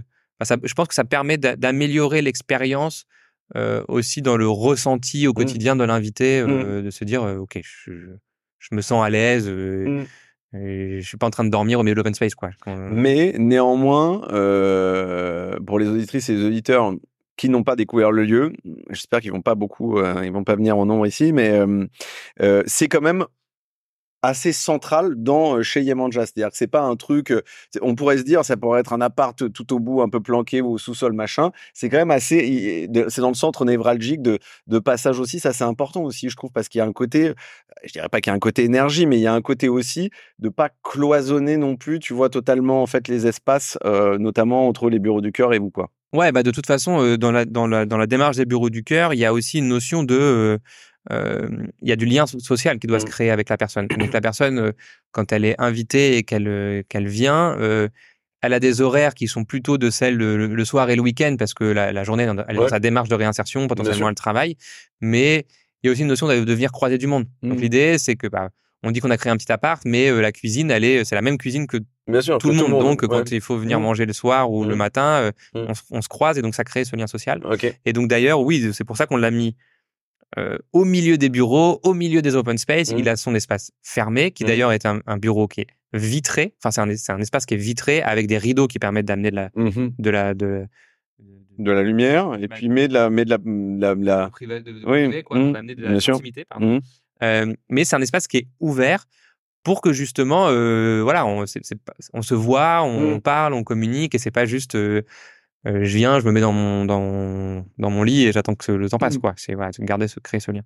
Et toi, en, en étais, enfin, on, l'a déjà dit hein, depuis tout à l'heure, tu étais là depuis longtemps, mais cette cette initiative, euh, tu l'as trouvée assez innovante et percutante? Enfin, ça c'est incroyable quand même de permettre à quelqu'un d'avoir un endroit où dormir plutôt qu'être dans la rue. Mmh. Donc non, c'est une démarche qui est très importante et qui en dit beaucoup sur euh, mon job. Oui, il y a un côté. Je trouve que ce qui est intéressant là-dedans, c'est alors je, je dis pas qu'il faut forcément en parler, etc. Mais il y a un côté fierté euh, collective aussi de ce genre de choses qui, qui, effectivement, tu le disais, qui en dit assez long sur, sur je dirais, la, le, pas, l'ADN, mais la culture de la boîte, quoi. Nous, d'ailleurs, au départ, on voulait pas trop en parler. Ouais. Euh, Parce que un peu en mode euh, greenwashing version, enfin voilà, c'est toujours ouais, t'as peur, peur du bashing. Ouais, tu te dis, enfin, on, on, le fait pas pour, mmh. on le fait pas pour s'envoyer des, des, des, des, roses quoi. Par contre, au final, on s'est dit, au final, on a changé un peu d'idée. On s'est dit qu'on voulait en parler parce que euh, c'est que une expérience positive pour nous. Mmh. Et euh, je pense que euh, d'en parler, ça va peut-être mmh. donner des idées à d'autres. Tellement c'est facile à mettre en place, mmh. simple au quotidien, etc. Et qu'en vrai, bah, si euh, notre euh, témoignage permet à trois entreprises d'être motivées euh, mmh. à l'idée de le faire, bah, en fait, c'est déjà ça de gagner. Quoi. Et oui, de, participer au rayonnement de l'asso je, on revient, je reviendrai là-dessus dans un épisode dédié, mais c'est vrai que je pense qu'il y a un, les gens se disent, c'est un peu compliqué à gérer.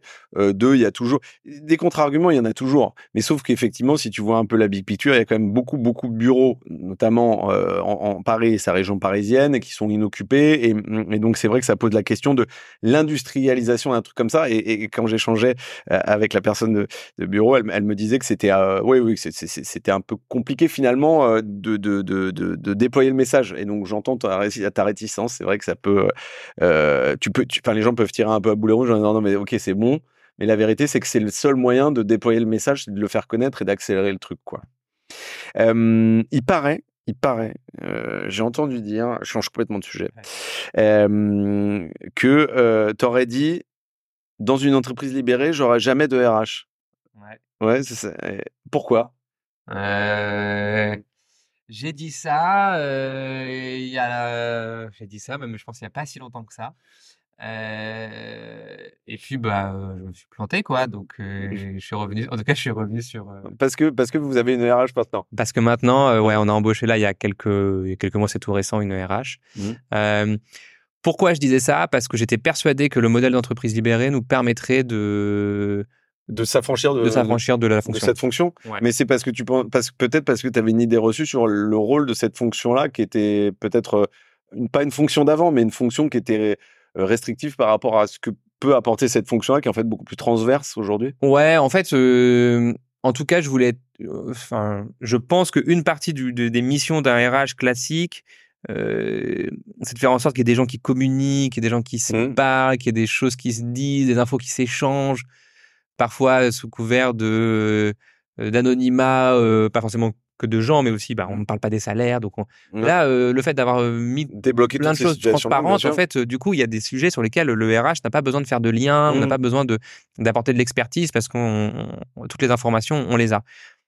Et en fait, ce qu'on s'est rendu compte, c'est qu'avec le temps et arriver à 30-35, c'est qu'en fait, la notion de d'avoir une personne qui gère les RH, en fait, c'était quelqu'un qui devait venir pour euh, continuer à cultiver euh, cette, ce mode d'organisation libérée. Mmh. Et donc, son, son rôle est de travailler sur cette organisation euh, libérée et de gérer quelques rôles RH mmh. plus mmh. traditionnels, on va dire, mais, mais essentiellement de travailler là-dessus. Et donc, de nous faire progresser à ce sujet.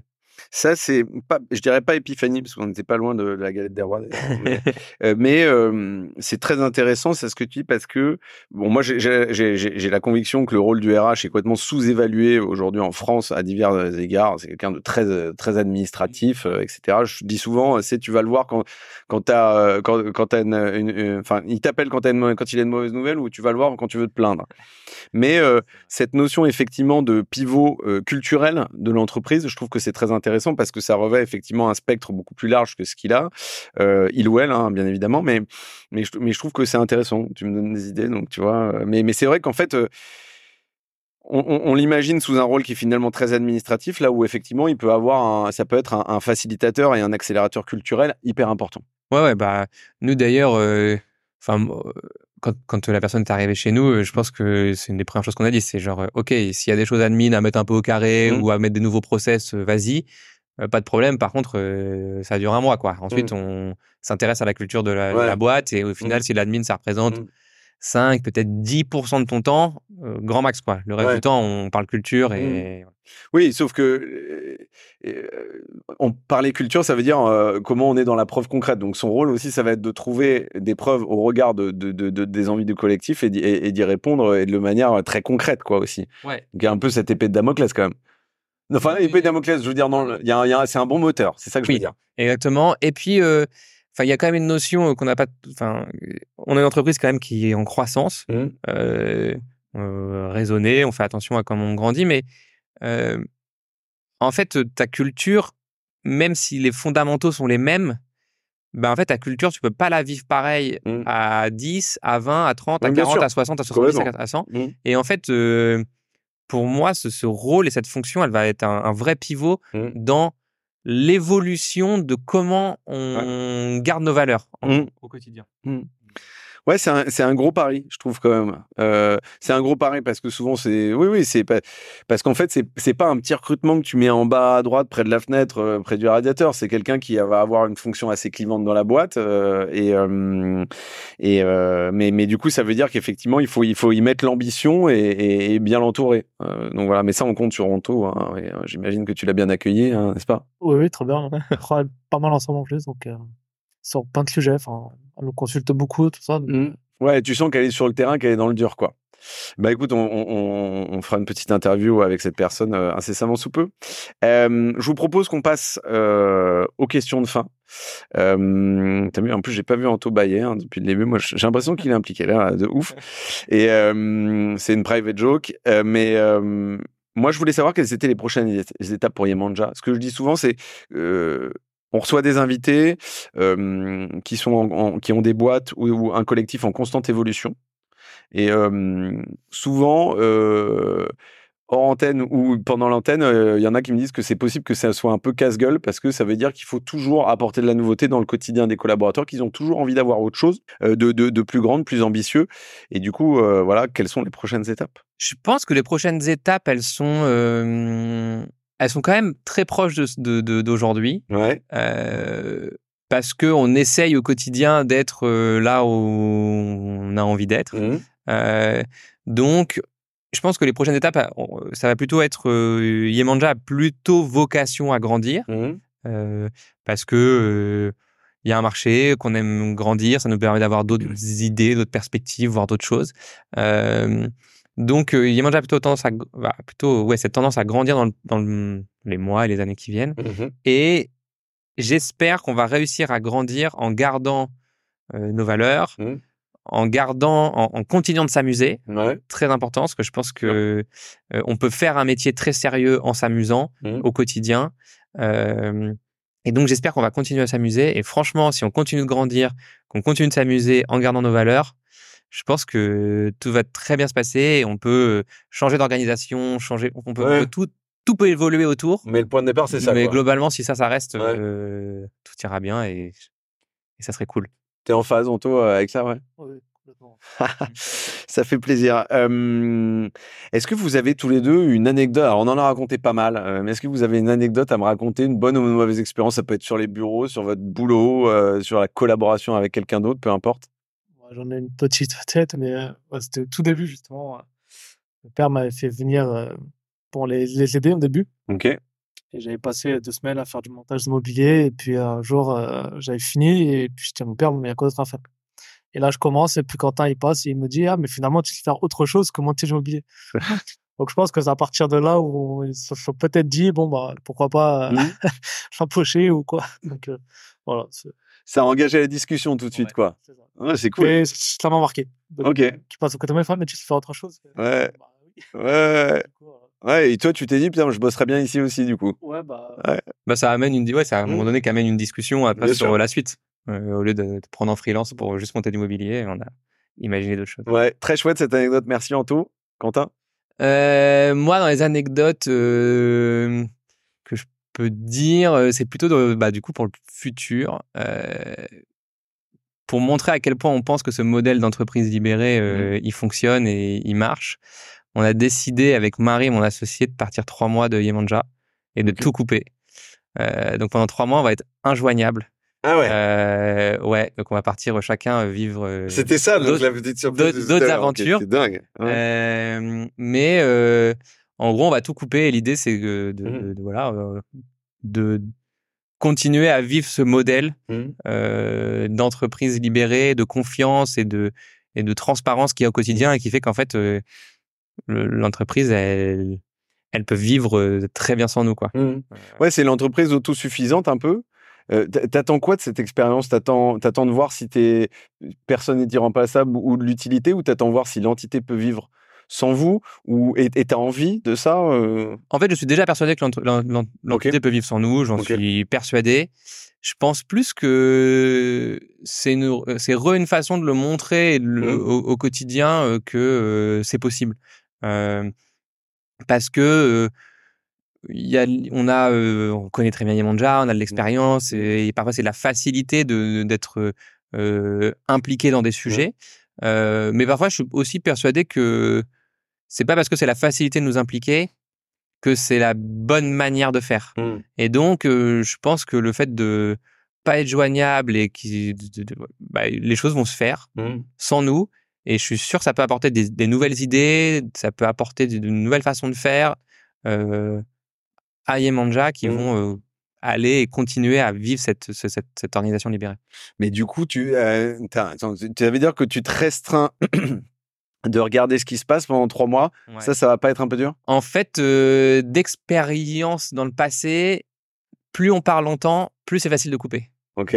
Euh, Peut-être pas les premiers, les premiers jours, mais. Bah, en fait, quand tu, en fait, c'est, bizarre. Ça, ça m'est déjà arrivé dans mon, dans mon ancien travail. Je suis parti, j'ai, pris six mois de congé sabbatique. Ok quand je partais deux semaines en vacances, j'arrivais pas à couper. Mmh. ouais, et quand tu pars six mois, mmh. en fait, quand tu pars six mois, plus personne, enfin, tout le monde sait que tu vas pas être là. Donc, en mmh. fait, y a, on a, on a, on un plus... poids de part et d'autre, quoi. Ouais. Il y a plus de, il y a plus rien qui repose sur toi pour les X prochains mois. Et donc, c'est assez facile de couper. Enfin, mon impression, c'est que c'est beaucoup plus facile de couper. Parce que, euh, de toute façon, je suis pas là, je suis pas là pour trois mois. Euh, tu peux essayer de me pinguer sur un truc, mais je vais pas te répondre. Enfin, mmh. je vais pas revenir dans deux semaines pour qu'on gère le sujet ensemble, quoi. Donc, si tu veux que ça avance, bah, il faut trouver autrement. Ok. Euh, voilà. Et toi, Anto, tu t'es dit quoi quand ils ont annoncé ça?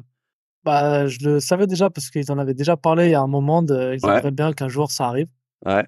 Et puis, euh, non, bah, c'est bien de montrer que l'entreprise peut fonctionner sans eux et même pour nous de leur prouver qu'on arrive à tenir la maison en place. Euh. Mmh. Ouais, on parlait de, de, responsabilisation, mais ça en fait aussi partie hein, euh, de se dire parce que en fait, bien évidemment, on se doute pas, on se doute bien que ça va pas être euh, la fête du slip et que les gens font n'importe quoi, bien au contraire. Mais du coup, ça veut dire comment eux-mêmes, pendant ces trois mois-là, ils vont faire évoluer aussi l'entité parce qu'il y a cette, il y a un peu une attente quand même là-dessus de se dire, euh, faut pas juste que ça reste pareil, mais il faut que ça évolue aussi. Donc il y a probablement des process et ou, sur les projets, les façons de fonctionner que ça va évoluer. Ouais, ça va être ultra intéressant. Et en vrai, aujourd'hui, il se passe déjà tellement de choses. Mmh.